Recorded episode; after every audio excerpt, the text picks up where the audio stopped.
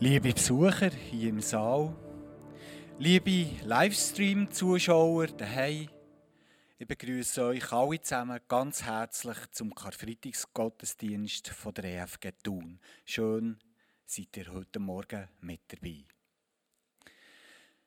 In der Bibel, im Alten Testament, findet man einige Geschichten, wo ganz entscheidende Sachen in einem Zeitraum von drei Tagen sind passiert. Das hat so wie ein Muster drin. Am ersten Tag passiert etwas Unheilvolles, etwas Dramatisches, etwas Tragisches.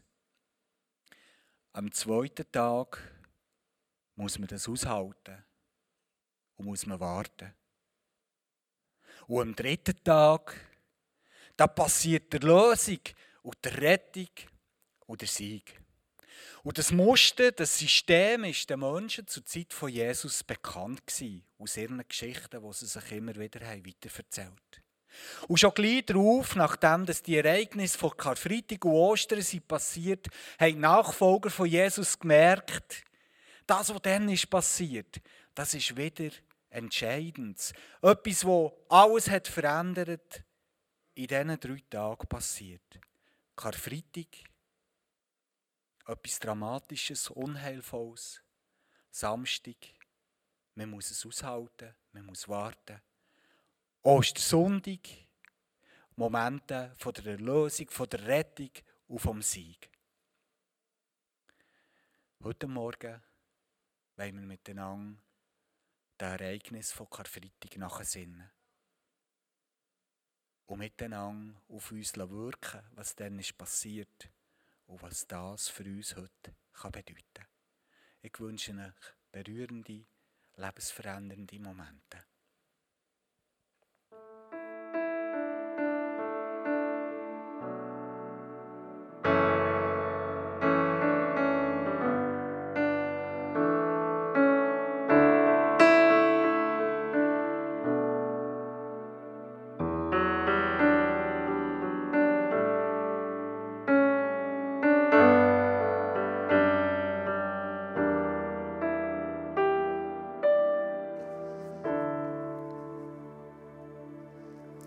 Freitag, Karfreitag.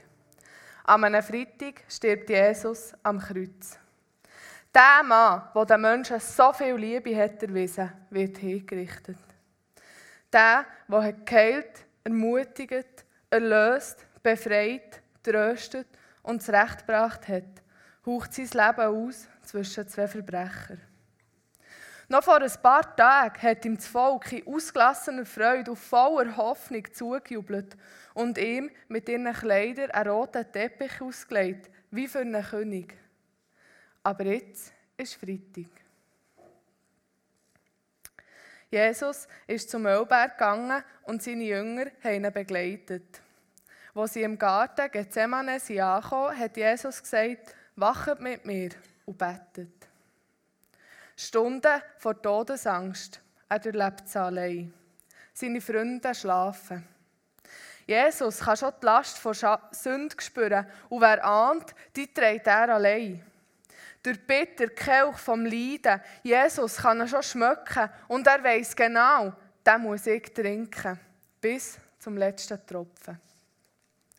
Jesus schreit zu seinem Vater, mein Vater, mein Vater, wenn es möglich ist, lass den einmal vorbeigehen. Und was still bleibt. Aber nicht mein, sondern die Wille soll geschehen. Plötzlich wird es laut. Soldaten rücken an. Judas, Judas, mein Freund, warum der Kuss? Ein verlogener Kuss vom Verrat. Gibt es denn kein anderes Zeichen? Bist du ganz von Gott verlassen? Mit Schwertern und Knüppeln nehmen die Soldaten Jesus gefangen, wie ein Strauben Verbrecher. Petrus verteidigt sie her, braucht dazu sein Schwert, schlägt zu und verletzt. Und Jesus? Er heilt. Sogar seinen Feinden tut er gut. Man schleift Jesus vor einen Höchrat. Scheinheilige Zeugen werden befragt. Falsche Beschuldigungen, erkaufte Lügen, nichts kann seine Schuld beweisen. Schließlich die letzte Frage. Bist du Gottes Sohn? Das bin ich. Endlich verwünscht, endlich in die Falle. Er hat Gott gelästert, am Kreuz soll er hängen. Unzählige Zeugen werden nicht gehört. Zeichen von Zeit werden übersehen. Zeichen von seinem Wirken, Zeichen von seiner Macht, Zeichen von Gott. Blinde können sehen, Verzweifelte lachen. Lahme stehen auf, Hungrige werden satt und Trostlose finden Mut. Jesus wird vor einen Pilatus gebracht. Ich sehe nichts, was dieser Mann verbrochen haben sollte. Ans Kreuz mit ihm, ans Kreuz mit ihm, schreit das Volk. Der Pilatus setzt sich für Jesus ein. Das Volk aber wählt der Barabbas, ein Mörder. Was für ein Tausch. Pilatus kapituliert. Ich bin unschuldig an seinem Blut. Schaut zu, ich wische meine Hände in Unschuld. Ja, Pilatus, wenn das so einfach wäre. Gefesselt, verurteilt, wehrlos. Die Soldaten treiben ihren Spott mit Jesus, nackt, angespäut, gekrönt mit Dornen. Alles Leiden, das Menschen je haben gelitten Jeder Schmerz, der je ist gefühlt wurde. Schreckliche Angst, die uns begegnet. Tiefe Verlassenheit, die wir spüren. Es gibt nichts, wo Jesus niederträgt. Nichts, wo er nicht erleidet. Und darum wird er uns verstehen, wenn wir flehen, schreien und beten. Zwei Balken. Drei grobe Nägel. Hände und Füße werden durchbohrt. Das Kreuz steht hoch aufgerichtet und jetzt hängt er dort. Jesus, der Retter der Welt. An das Kreuz geschlagen, der Retter der Welt. Verachtet und unwert, der Retter der Welt. Weit um sichtbar und trotzdem nicht beachtet. Das Volk und seine Führer haben ihr Vergnügen. Bist du Gottes Sohn, dann hilft er selber. Aber Jesus bleibt am Kreuz. Er hält es aus. Eli, Eli, lama sabachthani. Mein Gott, mein Gott, warum hast du mich verlassen? Einsam am Kreuz, unsagbare Schmerzen, quälender Durst, ob Zweifel ihn plagen.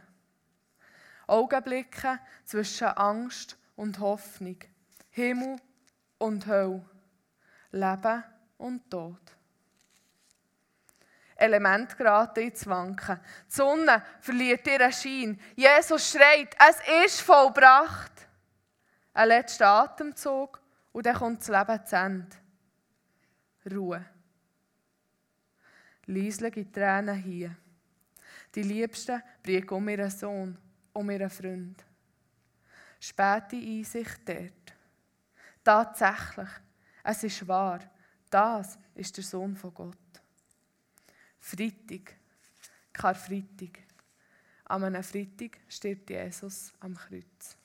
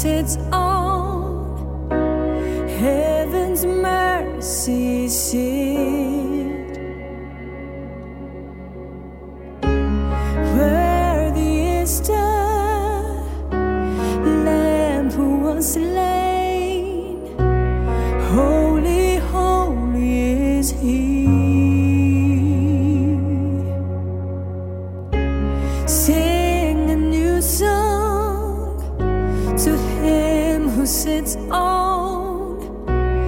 Heaven's mercy sings.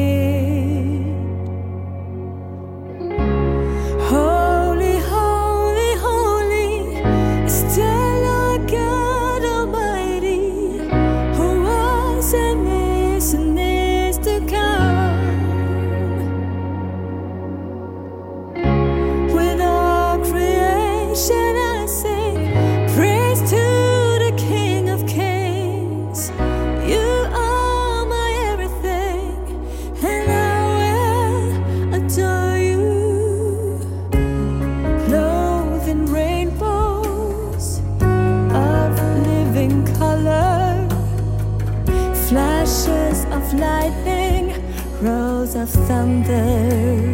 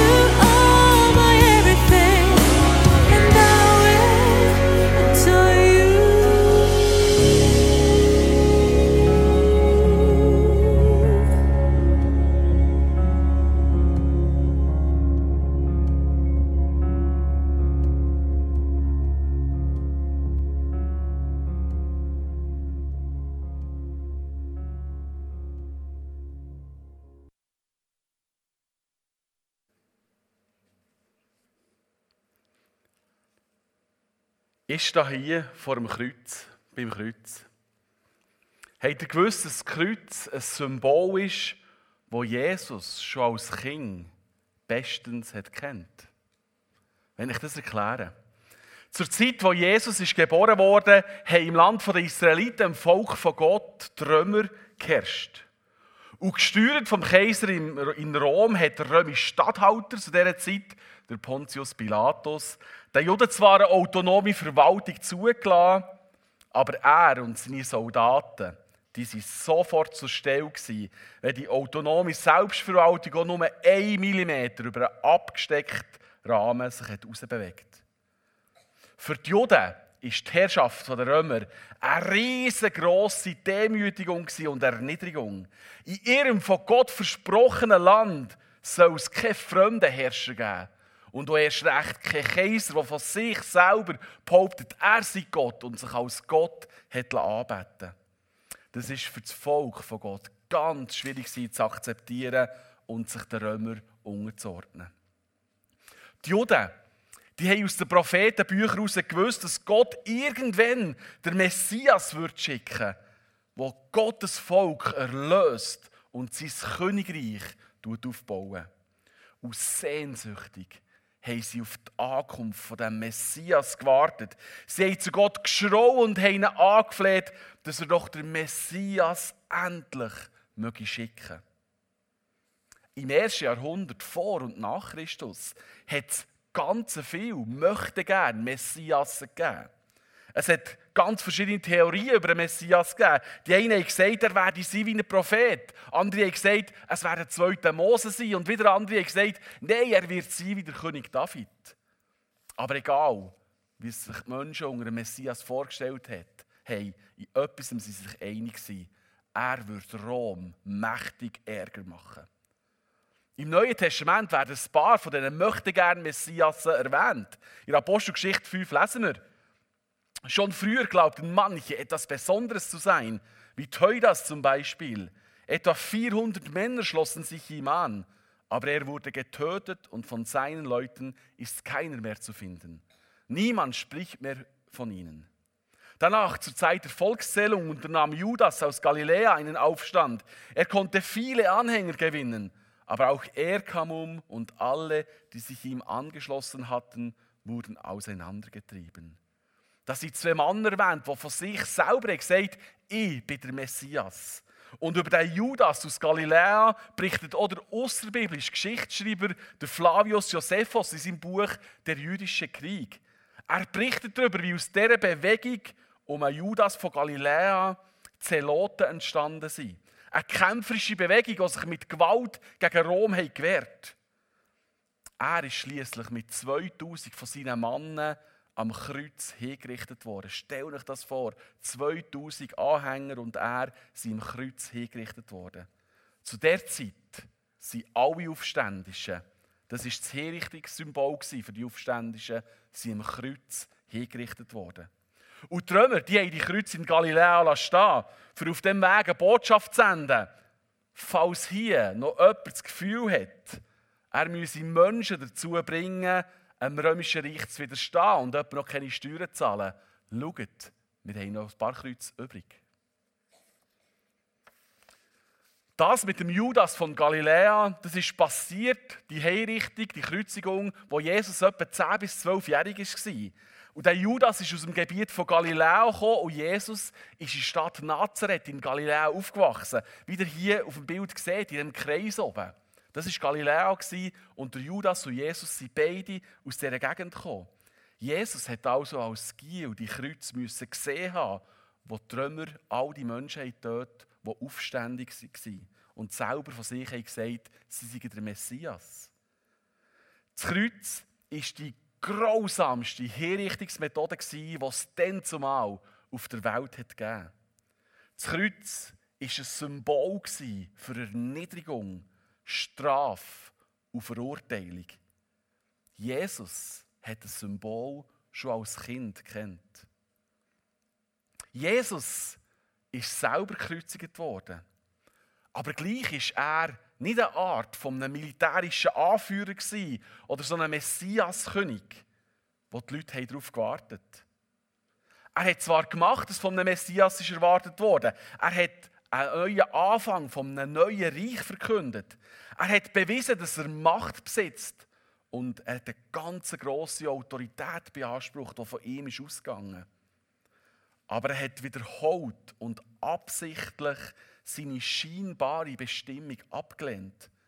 Der Johannes berichtet im sechsten Kapitel von seinem Evangelium davon, dass die Menschen zu Jesus gekommen und dass sie ihn mit Gewalt zu ihrem König machen wollten, nachdem er das Wunder mit, mit der Menschenmenge hat gemacht hat, wo sie alle sind satt wurden. Wenn er mit ein paar Brot und ein paar Fischen kann 5000 Menschen satt machen was kann er denn erst recht mit ein paar Schwertern und Kriegswagen machen? Aber Jesus, und das können wir genauso nachlesen, ist alleine ins Hügelland geflüchtet. Er hat sich geweigert, sich als König auszurufen und die Hand gegen Rom zu erheben. Er hat keine militärische Bedrohung dargestellt. Wieso hat er aber dem Kreuz geendet? Wenn wir die Geschichte rund um Passionszeit zusammen anschauen, dann fallen uns drei Personengruppen oder Personen auf, die ein Problem mit Jesus hatten. Und das wollen wir zusammen anschauen.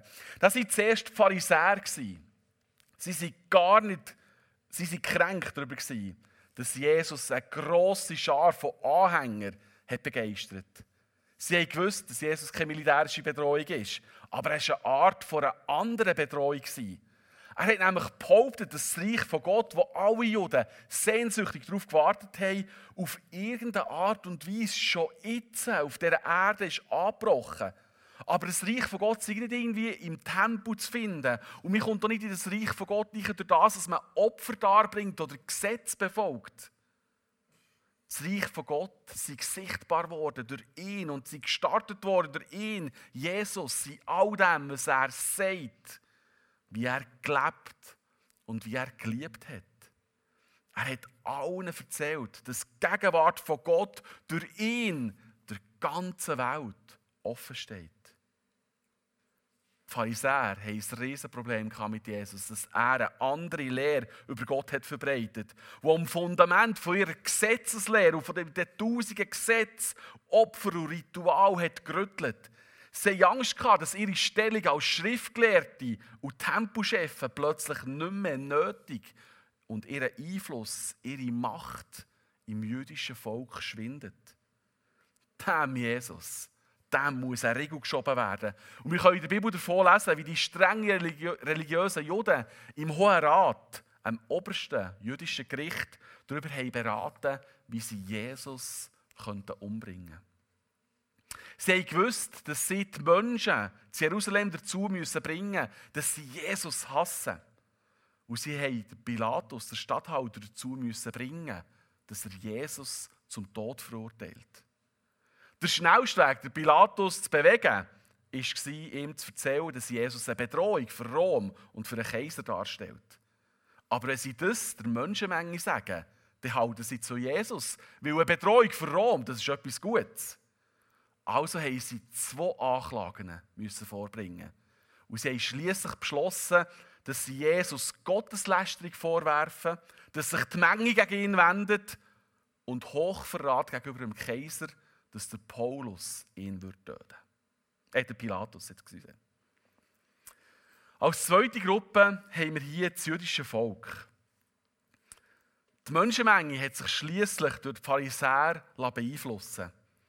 Die haben Jesus beim Verhör vor dem Hohen Rat, beim Gericht, gefragt, ob er der versprochene Retter sei, was Jesus bejaht hat und dazu noch das Bild hat gebraucht aus dem Alten Testament. Nämlich, dass er, Jesus, an der rechten Seite von Gott ist, der vom Himmel komme, in den Wolken ihnen entgegen. Die Pharisäer haben das Bild haargenau kennt und sie haben gewusst, dass Jesus ihnen damit ganz deutlich sagen will, Gott ist mein Vater und er wirkt durch mich. Ich bin sein Sohn. Ich bin der verheißene Messias. Das war zu viel für die Pharisäer.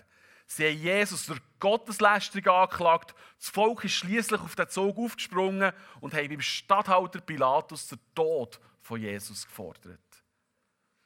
Der Pilatus der hat traditionellerweise beim Passafest einen Häftling freigelassen, begnadigt und hat ihnen der Barabbas, wie wir es vorhin schon im Storytelling gehört der Barabbas oder Jesus offeriert. Und aufgewiegelt von der, den Pharisäern hat Menschenmenge verlangt, dass er der Barabbas freilässt. Der Barabbas war ein Aufständiger, Aufständiger ein Zelot, ein jüdischer Freiheitskämpfer, der sich gegen Rom aufgelehnt hat. Das Volk hat doch den lieber näher den Rebellen frei haben, der zwar ein Mörder war, aber wenigstens war er bereit, gegen Rom zu kämpfen und Soldaten zu töten. Das ist doch noch besser, ihn frei zu haben, als der passiv Jesus. Ja, viele Juden waren enttäuscht von Jesus. Erst noch, sie sind ihm zu Tausenden gefolgt und haben ihn zum König ausrufen. Endlich der Messias, der Römer wird vertreiben Aber Jesus hat die Gunst vor Stunde, nämlich das Passafest in Jerusalem, wo Tausende von Juden sie herpilgern in die Heimat. Jesus hat die Gunst vor Stunde nicht genutzt, für sein Reich militärisch auszurufen, sondern er hat einfach geschwiegen und hat sich wie ein Verbrecher im Garten Gethsemane festnehmen Sie waren enttäuscht.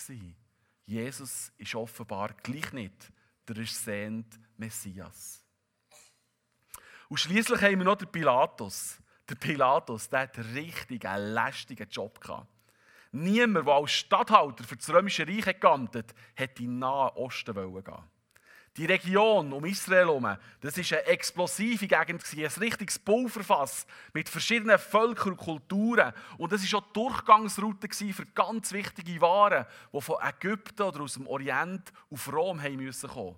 Der Pilatus war ein ehrgeiziger Mann und er ist vor einer heiklen Aufgabe gestanden.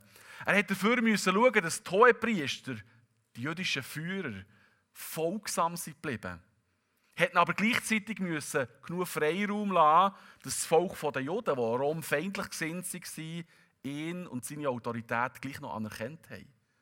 Er hat Freiheitskämpfer den Zeloten, die nationalistischen Pharisäer und die Essener, die sich in die Wüste zurückgezogen haben und der gelebt haben, müssen Schach halten. Die Gruppe haben sich vielfach gegeneinander bekämpft, aber in etwas sind sie sich einig nämlich ihrem Widerstand und ihrem Hass gegenüber Rom. Der Pilatus musste versuchen, das Chaos irgendwie zu handeln und die Durchgangsroute für die Waren sicherzustellen. Er hat in einer brutalen Zeit gelebt und er war selber brutal zu den Menschen, gewesen, dass er seine Autorität hat durchsetzen konnte. Jetzt haben es also die Pharisäer geschafft, die Stimmung unter den Juden gegen Jesus zu wenden. Und jetzt haben sie einfach noch den Pilatus dazu bringen, dass er Jesus zum Tod verurteilt. Der Pilatus hat sich aber den Juden widersetzt, weil er hat keine Schuld an Jesus gesehen Und er hat den Pharisäern zeigen, dass er der Chef im Land ist. Jetzt haben aber die Juden, die Pharisäer, noch einen letzten Trumpf im Ärmel. Und sie haben diesen Trumpf ausgespielt. Sie haben nämlich die Pilatus in die Decke getrieben. Wenn du den, Jesus, lässt laufen dann bist du kein Freund vom Kaiser, weil er sich selber zum König macht. Der lehnt sich gegen Kaiser auf. Wer selber behauptet, er sei der Messias, der lehnt sich gegen Kaiser auf. Jetzt macht es plötzlich den Anschein, wie die Pharisäer Freunde sind vom Statthalter. Aber eigentlich haben sie den Pilatus gehasst. Sie haben mit dieser Aussage ihn ganz einfach unter Druck setzen und in die Decke treiben. Und der Pilatus, der hat den Druck gespürt. Ja, er will, er muss ein Freund vom Kaiser sein. Es wäre ganz schlecht für ihn, wenn plötzlich die Meldung nach Rom würde kommen, dass er den Pilatus Feinde vom römischen Reich laufen Pilatus weiss von anderen Statthaltern, entweder bist du ein Freund vom Kaiser oder du wirst selber einen Kopf kürzer gemacht. Keine Grauzone. Ein Kaiser, der Kaiser duldet keinen weichen Statthalter. Er kann es sich nicht leisten, dass der Kaiser auf, einen Gedanken kommen könnte, dass der Pilatus ein bisschen nachsichtig ist mit antirömischen Terroristen. Das würde ihn selber das Leben kosten. Der Kaiser würde ihn einfach auswechseln. Und auf diesen Druck aber erlässt Pilatus Todesstrafe für Jesus. Ich habe am Anfang der Predigt gefragt, wieso dass Jesus ans Kreuz geschlagen ist er doch eigentlich keine Bedrohung für Rom. Wenn wir die Passionsgeschichte von diesen drei Tagen aus dieser Perspektive mit diesen drei Gruppen hier anschauen, ja, das war schon sie, die für den Tod von Jesus verantwortlich waren. Aber ist das wirklich die ganze Wahrheit? Ist Jesus dieser Verschwörung wirklich ausgeliefert gewesen und hat sich nicht wehren können? Ich bin überzeugt, dass die Geschichte eigentlich ganz anders hätte laufen können, wenn es Jesus hätte wollen. Er hat können kämpfen, wie die Freiheitskämpfer, wie die Zeloten. Er war jung, er hatte Charisma. Gehabt. Die Menschen wären ihm mit Tod gefolgt. Er hat es geschafft, Menschen gegen Rom anzuführen. Er hat sich zurückziehen wie die Essener. Er hat in der Wüste eine sichere Gemeinschaft gründen Viele wären ihm dorthin gefolgt. Er hat mit den Pharisäern gemeinsame Sachen machen Stell dir einmal vor, wie viel Jesus hat verändern wenn er sich mit den Pharisäern arrangiert hat und der Tempo als Bühne für seine Lehre hat haben Er hat versuchen, mit dem Pilatus eine Hand einzugehen. Stell dir vor, er hat das römische Reich von innen aus beeinflussen Was hat das für die Welt bedeutet? Er hat Gott darum bitten, dass er ihn befreit. Er hat um ganze Legionen von Engeln bitten. Vielleicht hat das letzte Wunder alle Menschen auf seine Seite gezogen. Aber er hat nichts von dem gemacht. Er hat all die Fragen um seine Göttlichkeit und seine Identität auf die Seite gelegt. Der einsam, verlassen, verletzliche Mann hat sich gesagt, ich weiß, was ich machen muss. Ich werde nicht kämpfen. Ich werde nicht weglaufen. Ich werde nicht verhandeln. Ich werde sie nicht mit himmlischem Glanz blenden. Ich werde sterben. Jesus war überzeugt, dass das wahre Schicksal vom Messias, seine Berufung nicht darin ist bestanden, zu erobern, sondern aus Liebe zu den Menschen zu sterben und genau das hat er gemacht. Er ist aus Liebe zum Barabbas gestorben. Wenn Jesus nicht am Kreuz, ins Kreuz wäre gegangen, wäre der Rebell Barabbas hingerichtet worden. Jesus ist für ihn gestorben. Jesus hat zum Kampf gegen die Römer aufrufen und viele römische Soldaten wären bei diesen Kämpfen gestorben. Der Tod von Jesus hat römische Soldaten das Leben gerettet. Wenn Jesus geflüchtet wäre, hat man seine, seine Nachfolger zusammengetrieben und so hingerichtet. Jesus hat mit seinem Tod das Leben der Jünger gerettet. Jesus, wenn er den Befehl hat gegeben, die Massen wären ihm gefolgt und, und schließlich wäre Rom gegen Jerusalem marschiert und hat die Stadt zerstört. Er ist gestorben, für Jerusalem zu retten. Er ist gestorben für all die Menschen, die enttäuscht waren von ihm, die ihn nicht verstanden haben und vor Enttäuschung und Wut geschrauen haben, dass man ihn ans Kreuz soll nageln soll. Es ist, als er hätte gesagt, ich werde mein Leben für all die Menschen geben, die es jetzt noch nicht verstehen. Ich aber bin der gute Hirte und kenne meine Schafe und sie kennen mich, genauso wie mich der, mein Vater kennt und ich den Vater kenne. Ich gebe mein Leben für die Schafe. Niemand nimmt mir mein Leben. Ich gebe es freiwillig. Ich habe die Macht und die Freiheit, es zu geben und zu nehmen. Das ist der Auftrag, den ich von meinem Vater bekommen habe. Am Freitag ist Jesus gestorben für die Liebe. Er hat gesagt, dass es seine Entscheidung war. Es war nicht die Entscheidung von Pilatus. Es war nicht die vom Kaiser oder von den Pharisäern oder vom jüdischen Volk. Ja, sie haben ihn schliesslich ins Kreuz gebracht. Aber er hat sich zu diesem Schritt entschieden, wo er alles anders hätte lösen können. Wieso hat es Jesus gemacht? Wieso nimmt er seine Schafe dermaßen in Schutz, dass es ihn selber das Leben kostet? Ich glaube, dass der Vater im Himmel und sein Sohn Jesus den Überblick über die Schöpfung und über die Schöpfungsgeschichte haben. Seit dem Sündenfall im Paradies hat der dreieinige Gott gewusst, dass die Schöpfung in Schieflage geraten ist und dass sie sündig ist. Die Sünde, das Böse, wird die ganze Welt durchdringen und die Menschen kaputt machen. Und Gott hat gewusst, dass der Tod ein Folge Sünde ist und die grösste, schrecklichste Waffe, die die Menschen darunter zu leiden haben. Die Welt ist in Strudel vom Bösen geraten und verdorbener gewesen denn je. Gott hat gewusst, dass es jetzt eine Zeit ist, dass das Maß voll ist, um zu zeigen, wie böse das Böse ist und wie schlimm es der Feind von Gott wütet. Der Jesus, der sanftmütig und voller Mitgefühl war, der Kinder hat gesegnet, der ein Freund der Sünder war, ist vom Menschen, die in ihrem Leben einen bösen, freien Lauf haben wie ein Staatsfeind hingerichtet worden. Jesus ist den Weg gegangen, um zu zeigen, wie schlimm das Böse zuschlägt, wenn es losgelassen wird. Der einzige schuldlose Mensch ist wie der grösste Verbrecher hingerichtet worden. Jüdische Führer, die doch eigentlich Gott haben nachfolgen Anhänger von ihm, die ihn erst noch zum König haben ausrufen sie vom Bösen geleitet und haben ihn schließlich ans Kreuz gebracht. Aber das Böse hat die Rechnung ohne Gott gemacht. Gott persönlich nimmt dem Bösen die Waffe, die schreckliche Waffe vom Tod weg. Er zerstört die Macht vom Bösen, indem er Jesus, sein Sohn, wieder zum Leben weckt. Und darum machen die Passionstage nur zusammen Sinn und haben nur zusammen Bedeutung. Karfreitag ohne Ostern wäre totale Finsternis und Niederlage vom Göttlichen.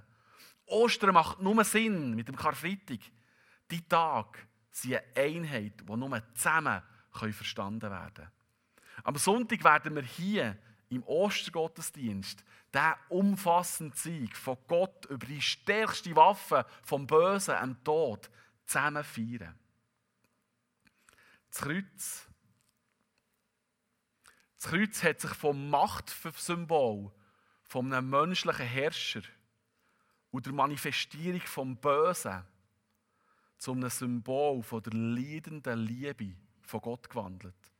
Es hat sich vom Symbol vom grössten Schrecken zum Symbol der grössten Hoffnung gewandelt. Jesus hat es wollen. Er hat wollen sterben am Kreuz. Und nach dem Freitag ist das Kreuz und die Welt nie mehr wie vorher. Und darum ist das Kreuz heute das bekannteste Symbol, die bekannteste Marke auf der Welt. Eigentlich ein Hinrichtungssymbol von Verurteilung ist das heute das bekannteste Symbol auf der Welt, das für Hoffnung und Frieden und Liebe steht. Der Tod von Jesus am Kreuz manifestiert die Liebe von Gott gegenüber uns Menschen. Ich aber bin der gute Hirte und kenne meine Schafe und sie kennen mich genauso wie mich mein Vater kennt und ich den Vater kenne. Ich gebe mein Leben für die Schafe. Jesus sagt, lieber Mensch, ich verstehe, wie es dir geht.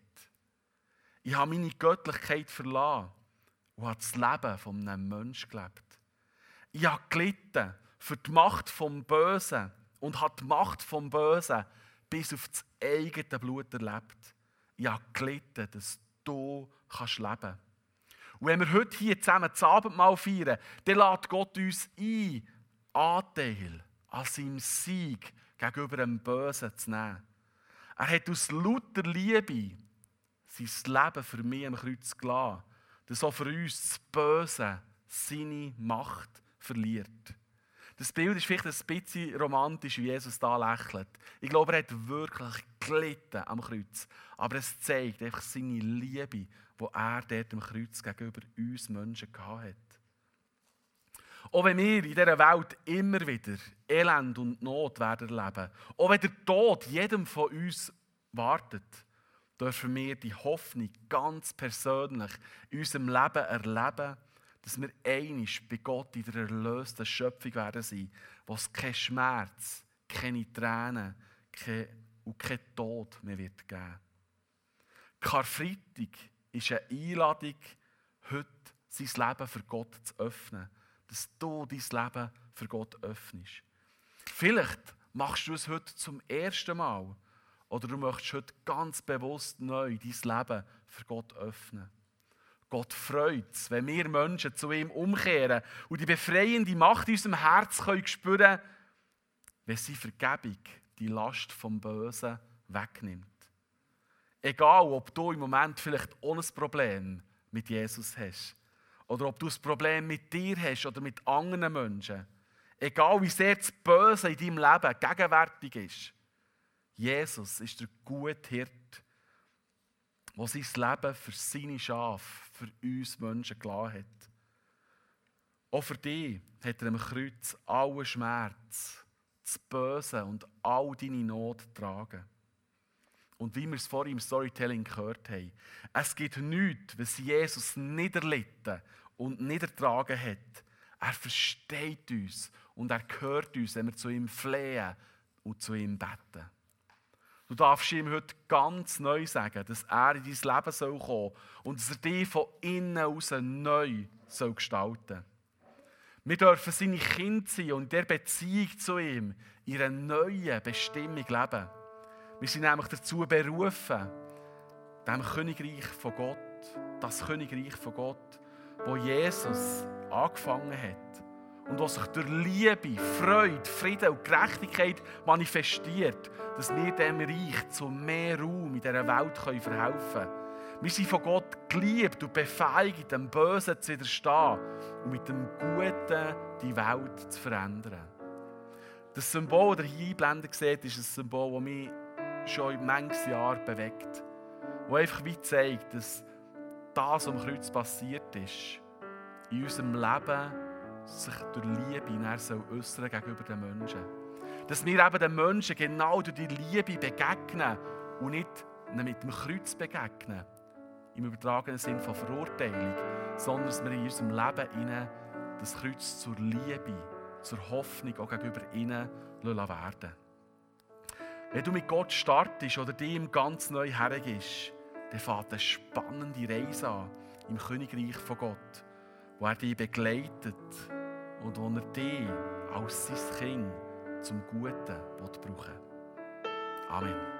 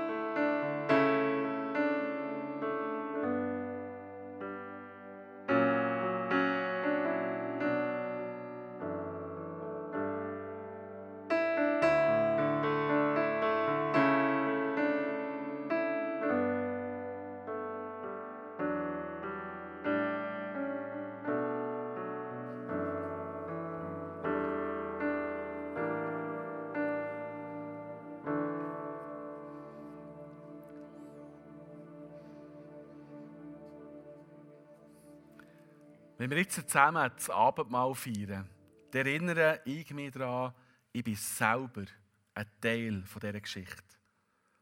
Gottes Liebe kommt mir entgegen. Er ist mein guter Hirt und er will auch mich heil und ganz machen. Und genau das will er auch dich machen. Bevor es Jesus auf die Erde kam, war er an der Seite vom Vater im Himmel und hat zu ihm gesagt, komm, lass uns jetzt machen, was du schon lange beschlossen hast. Das Böse hat genug Raum eingenommen. Lass mich zu den Menschen gehen. Gib mir einen Körper, dass ich mit unter ihnen leben kann, dass ich ihnen zeigen kann, dass ich ihnen demonstrieren kann, wie fest sie der himmlische Vater liebt und dass er sie nicht hat vergessen hat. Lass mich das in einem richtigen Körper zeigen. Lass mich verkörpern für das, was du, Vater, stehst. Und mir das am Schluss ans Kreuz bringt. Und Jesus ist Mensch geworden. Und beim letzten Abendmahl hat er seinen Nachfolger, den Jünger, in die Augen geschaut und hat gesagt, hat das Brot genommen und gesagt, das ist mein Lieb, das für euch gebrochen wird. Er hat den Wein genommen und seinen Jünger gegeben und gesagt, das ist mein Blut, das für euch am Kreuz vergossen wird. Die Zeichen sind wie ein neuer Bund, der zwischen Gott und den Menschen geschlossen wird. Sein Tod am Kreuz deckt jede Schuld zu, jede Sünde. Aus lauter Liebe zu seinen Schafen hat er gut Hirt sein Leben gelassen. Und wir dürfen Anteil an dieser Erlösung bekommen. Und darum feiern wir heute hier das Abendmahl. Ich bete noch. Beten.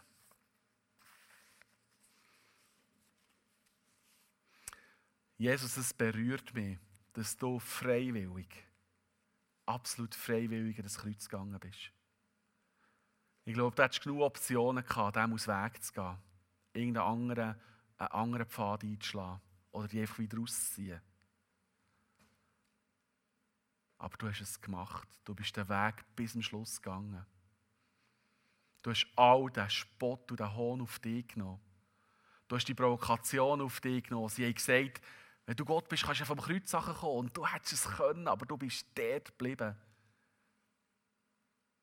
Weil du durch das Zeichen einen bösen Macht hast nehmen, nämlich den Tod. Du hast den Tod besiegt am Kreuz. Und du hast alles tragen, was uns Menschen zum Tod führen würde. Ich danke dir, dass wir die Zeichen von uns haben und dass wir uns daran erinnern welches grosse Zeichen, welche grosse Tat du für uns dort am Kreuz gemacht hast. Ich danke dir dafür, Jesus. Und ich verehre dich und ich bete dich an. Amen.